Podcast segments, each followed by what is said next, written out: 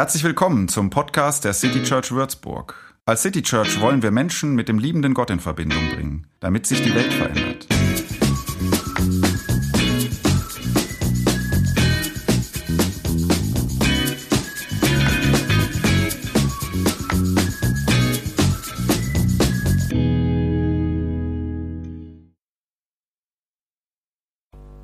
Wahrheitssager. Es ist ein bisschen plump, aber es liegt bei dem Titel Wahrheitssager doch so sehr auf der Hand, dass wir heute an einer Person nicht vorbeikommen, Donald Trump. Vor ziemlich genau zwei Jahren veröffentlichte die Washington Post die Wahrheitsbilanz der Ära Trump. 30.573 falsche oder zumindest irreführende Aussagen innerhalb von vier Jahren. Das sind im Schnitt gut 21 Wahrheitsverdrehungen pro Tag, wobei die Hälfte davon wohl allein in sein letztes Jahr fällt, laut dieser Analyse, was gut 42 alternative Fakten pro Tag wären. Es gibt Tage, da rede ich nicht mal so viel, dass mir das überhaupt möglich wäre. Nun gut. Lisa hat vor zwei Wochen eine Einführung in die Frage gegeben, wie Jesus mit seiner eigenen, mit der jüdischen Tradition umgeht. Da gehen wir heute einen Schritt weiter. Da war die Frage, wie geht er mit den Pharisäern um? Wie diskutiert er mit ihnen? Und diese Pharisäer, das, da haben wir manchmal ein komisches Bild von, die sind historisch gesehen gar nicht so sehr die Gegner von Jesus, obwohl sie so dargestellt werden, sondern sie sind eigentlich seine Gesprächspartner. Jesus selbst hat nämlich sehr viel Pharisäisches in seinen Ansichten und in seinem Predigen. Heute blicken wir auf den Teil danach, schauen uns da einen bestimmten Punkt an, die sogenannten Antithesen. Nach meiner Auslegung, so wie ich die Bergpredigt, so wie ich Jesus und seine Tradition verstehe, passt dieser Titel aber eigentlich nicht und ist mindestens unglücklich, weil er eine Gegnerschaft behauptet, wo meiner Ansicht nach keine ist. Für viele der Ringkämpfe, die Jesus in diesem Teil der Bergpredigt mit seiner äh, Geschichte, mit seiner eigenen Tradition führt, gibt es Parallelen bei den jüdischen Lehrerinnen und Lehrern, hauptsächlich Männer. Aber ähm, ja, Jesus stellt sich nicht gegen etwas, er ersetzt auch nicht eins durch etwas anderes. Jesus diskutiert nach guter jüdisch-pharisäischer Tradition. Er diskutiert das, was die Tradition ihm mitgegeben hat. Wie er das tut, das schauen wir uns jetzt mal an einem Beispiel an. Ich will versuchen, folgendes Stückchen Bibel für euch, wenn es klappt, ein bisschen zum Leben zu erwecken. Und wir werden mal schauen, was das heilige Leben mit unserem Reden, mit unserer Kommunikation zu tun haben könnte. Wir springen mitten hinein in die vierte von insgesamt sechs Bibelauslegungen von Jesus. Ihr könnt das mitlesen aus Matthäus 5 ab Vers 33. Außerdem habt ihr gehört, dass den Vorfahren gesagt wurde, schwöre keinen falschen Eid und halte Gott deine Gelübde. Dazu sage ich euch, schwört gar nicht. Weder beim Himmel, denn das ist der Thron Gottes, noch bei der Erde, denn das ist der Hocker für Gottes Füße. Auch nicht bei Jerusalem, denn das ist die Stadt des großen Königs. Und schwöre nicht bei deinem Kopf, denn du kannst nicht ein einziges Haar weiß oder schwarz machen. Euer Reden sei Ja und nur Ja. Nein und nur Nein. Was darüber hinausgeht, kommt aus dem Bösen.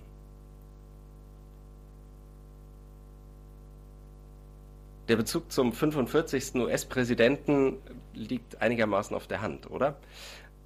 Aber dass er und Jesus aus Nazareth darin auch etwas gemeinsam haben, das weniger. Denn sie haben zumindest das gemeinsam, dass beide in aller Regel keine wirklich begnadeten Diplomaten waren. Für den Ex-Präsidenten hat das äh, Twitter in einer irritierenden Regelmäßigkeit bezeugt, für den Prediger bezeugt es das Neue Testament.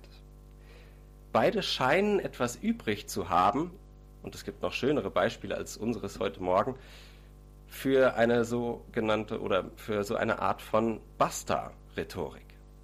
Aber zur Rhetorik kommen wir noch. Das Thema dieses Textes, das ist ja erstmal der Eid, das Schwören. Als ich in meiner Gemeinde über diesen Text gepredigt habe, da kam eine Frau auf mich zu und sagte sinngemäß, erzählte sie, mit diesem Abschnitt hätte sie ja so ziemlich die größten Probleme im Neuen Testament. Denn was willst du machen, wenn du zum Beispiel vor Gericht einen Eid ablegen musst?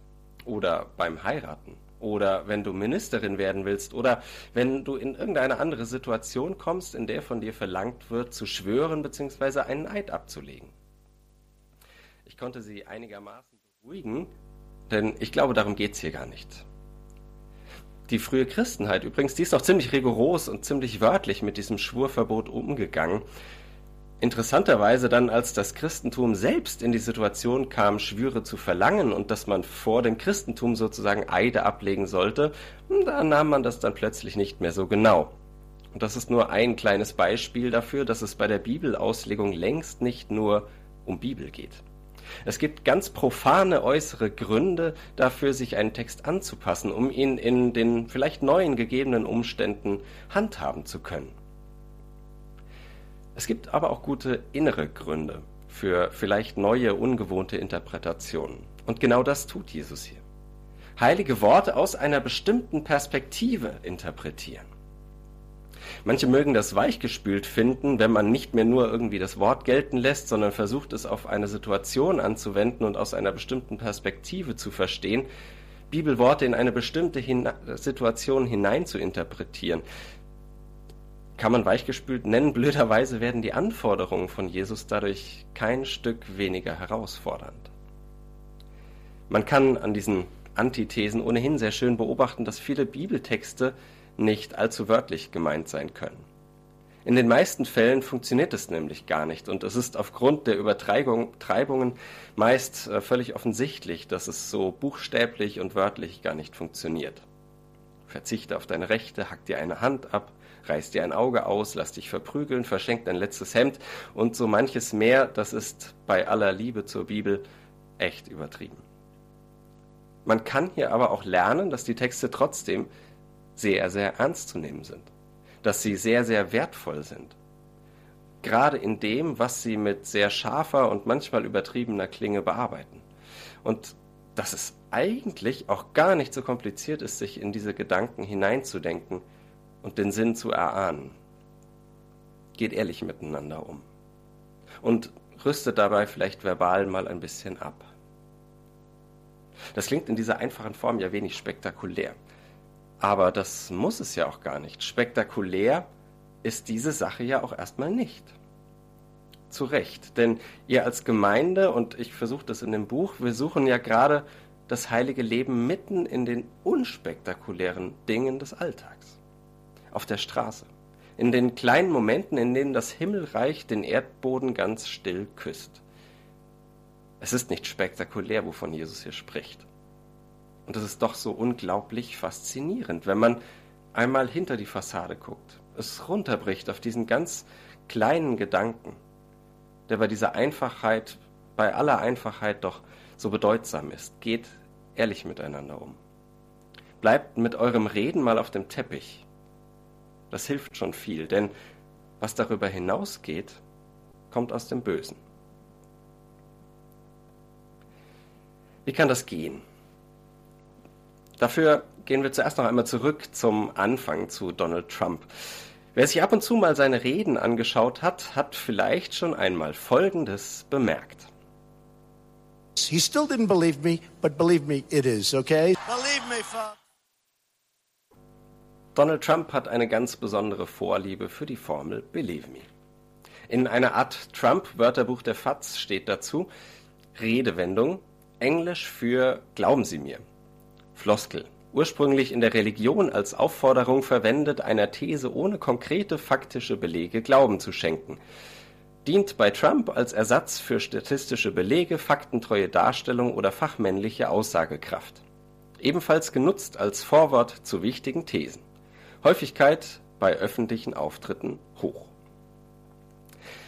Das mit der Religion, äh, ob es tatsächlich daherkommt, das streifen wir noch.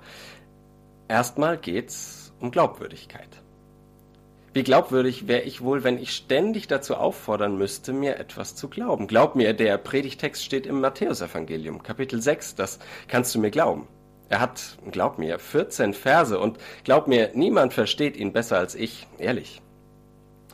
Der 45. Präsident ist wohl in vielen Belangen ein extremes Beispiel, aber man kann sich sofort denken, was bei unserem Text im Hintergrund steht, wenn er diesen konsequenten Verzicht auf Believe Me einfordert.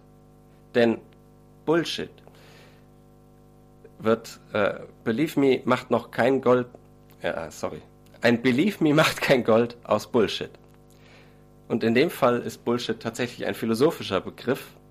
Bullshit redet nach Harry G. Frankfurt jemand, dem die Wahrheit einer Aussage schlicht scheißegal ist. Bullshit. Schalten wir mal einen Gang runter. Verbal abrüsten habe ich ja gesagt. Es gibt noch so ein ähnliches Phänomen unter GeisteswissenschaftlerInnen, von denen ich selbst ja auch einer bin. Unser Problem ist, dass wir es ganz selten mit so ganz harten Fakten zu tun haben sondern mal etwas frech gesagt, hauptsächlich Meinungen und Ansichten austauschen, die sehr, sehr, sehr, sehr selten wirklich eindeutig sind. Das gilt ganz besonders für die Theologie. Aber natürlich wollen wir am Ende alle Recht behalten. Und deshalb liest man dann Sätze wie, es ist unzweifelhaft richtig, dass oder etwas bedeutet nichts anderes als und es ist offenkundig so und so. Einer meiner Lehrer sagte gern, wenn Sie so etwas lesen, dann schauen Sie am besten ganz genau hin. Denn meistens gibt es eben doch Zweifel, Alternativen und Unklarheiten. Die passen dann nur leider nicht zur eigenen Meinung. Oder man findet sie einfach blöd. Ein letztes kleines Beispiel, bei dem eine weitere Gemeinsamkeit zwischen den beiden charismatischen Typen aus Palästina und den Vereinigten Staaten auftritt. Zugleich tritt aber auch der im wahrsten Sinne himmelweite Unterschied zutage. Jesus hatte ebenfalls so ein Believe me. Amen, so heißt es bei ihm. Wahrlich, ich sage euch, Gibt es einen Unterschied? Ich denke ja, und zwar einen ganz entscheidenden. Denn bei Jesus bedeutet es nicht, denkt nicht weiter drüber nach, glaubt mir einfach, das wird schon stimmen, sondern bei Jesus bedeutet es vielmehr, prüft es ganz genau. Ich blende euch nicht, sondern ich stehe dafür mit meinem Leben ein. Für diese Worte lege ich meine Hand ins Feuer. Und das tat er dann auch, ließ sich im Wortsinn darauf festnageln. Und der Unterschied, der wird dann schnell deutlich, oder? Aber selbst ohne diese gravierende Verschiedenheit können wir uns leicht klar machen, wohin eine Inflation von Believe Me's führt und wohl schon vor 2000 Jahren führte. Solche Believe Me's, die waren zur Zeit Jesu vermutlich sehr verbreitet. Bei jeder Gelegenheit wurde geschworen. Etwa, und das ist jetzt ein Zitat aus dem Talmud, ich schwöre, dass ich essen werde. Ich schwöre, dass ich jemandem etwas geben oder nichts geben werde, dass ich schlafen oder nicht schlafen werde. Ich schwöre, dass ich ein Steinchen ins Wasser werfen werde und so weiter. Also, das macht Kommunikation unglaublich anstrengend. Wenn ich jeder Kleinigkeit, die ich von mir gebe, solche Bedeutung beimesse, wie sollen dann andere wissen, wann und was sie mir wirklich glauben können, was mir wirklich wichtig ist? Und wo Kommunikation nicht funktioniert, vielleicht weil wir es zu häufig übertrieben haben, dann leidet auch das Miteinander. Weil wir anfangen, anders miteinander umzugehen. Wenn jemand ständig alles x-fach beteuert, dann beginne ich zumindest innerlich zu fragen, zu hinterfragen.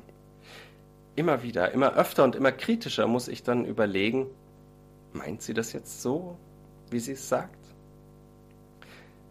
Dann wird es aber kompliziert nicht nur kompliziert und anstrengend, sondern darüber können ganze Beziehungen zerbrechen. Und das macht es so tragisch. Unser Text dagegen wirbt mit aller Kraft für einen ehrlichen und verbal abgerüsteten, für einen verbal bescheidenen Umgang miteinander. Er malt ein Miteinander vor Augen, in dem nicht das kritische Misstrauen herrscht, sondern ein wohlwollendes Vertrauen. Jesus stellt sich offenbar eine Gemeinschaft unter den Menschen vor, in der es nicht bloß verboten ist zu schwören, sondern in der das gar nicht nötig ist. Eine Gesellschaft, ein Miteinander, eine Gemeinde, in der das nicht verboten ist, wo wir auch da abrüsten können, sondern sagen können, wir brauchen das nicht. Das gilt für Einzelne untereinander, das gilt aber auch für Gemeinden.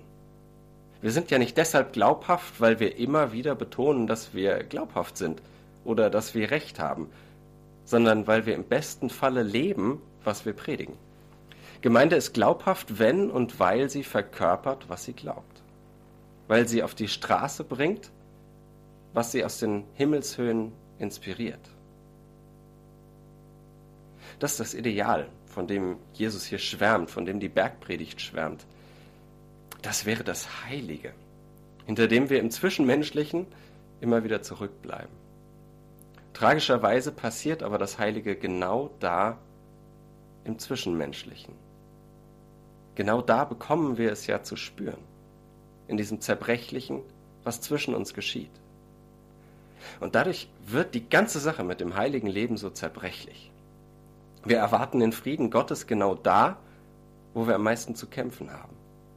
Und wir suchen das heilige Leben in den unheiligsten Begegnungen. Da, wo Kommunikation stattfindet und da, wo sie doch so oft misslingt. Da gelingt sie aber auch manchmal. Weil Jesus diese Ahnung hat, es könnte gelingen, wenn wir weniger schreien, weniger beteuern und schwören, da wo wir uns ein bisschen unsere Belief Me's abgewöhnen. Nochmal anders gesagt, besonders für uns als Gemeinden und unsere christliche Bubble, das Heilige, das wird nicht heiliger dadurch, dass wir es nur umso lauter als heilig, heilig, heilig besingen. Das christliche Abendland wird auch nicht christlicher, nur weil manche behaupten, es im Namen des Wir sind das Volk zu verteidigen. Der christliche Glaube wird nicht dadurch glaubwürdiger, dass wir ihn nur umso verkrampfter in Mauern aus Formelbausteinen einglauben. Dass Gott in der Welt zum Vorschein kommt, das können wir nicht theologisch und nicht dogmatisch erzwingen. Wir können ja nicht einmal unsere Haarfarbe aktiv ändern. Dauerhaft, meine ich. Und ich sowieso nicht. Wir können aber mit dem leben, was uns gegeben, was uns geschenkt ist. Wir können das auf uns wirken lassen, was uns durch die Jesusgeschichte gesagt ist. Wir können, in Anführungsstrichen, uns auf die Wirklichkeit des Lebens einlassen, die uns in dem einen Wort Gottes mitgeteilt ist. Jesus Christus. Ihm traut der Glaube zu, dass er in sich selbst und durch sich selbst wahr ist. Seine Idee vom Leben, der glauben wir. Denn dieses Wort braucht kein Believe me. Es ist ein gelebtes Believe me. Und ich glaube, mit ein bisschen bedachter, bescheidener Kommunikation als Gemeinden, als Einzelne untereinander, im ehrlichen Miteinander, da kommt schon eine Menge Heiliges ins Leben. Da, wo das gelingt, da, wo uns die Jesusworte zu diesem bescheidenen, ehrlichen Reden inspirieren. Ob das klappt? Sicher nicht immer. Was daraus wird, wer weiß. Aber der, der es sagt, der uns diese Idee von einem heiligen Leben schenkt, der steht mit seinem Leben dafür ein, dass wir Gott darin erfahren dürfen. Dass wir dem tiefen Geheimnis des Miteinanders auf die Spur kommen. Dass vielleicht sogar andere an uns in unserem Reden und Tun einen heiligen Hauch von diesem Geheimnis verspüren. Dieses flüsternde Geheimnis, das müssen wir eben nicht noch rhetorisch, sprachlich in unserer Kommunikation künstlich aufbauschen. Wir sollten es nicht ewiglich beteuern. Es wird sich zeigen, wenn wir sind, wie wir sind. Mal ein Ja, manchmal auch ein Nein. Immer solche, an denen nicht spurlos vorüberzieht, was sie von Jesus hören, diese Idee vom heiligen Leben. Wer immer noch einen Belief Me draufsetzen will oder zu müssen meint, wirft am Ende das Heilige den Hunden zum Fraß vor. Aber das Heilige, das flüstert, geheimnisvoll. Das Heilige spricht durchs Leben. Amen.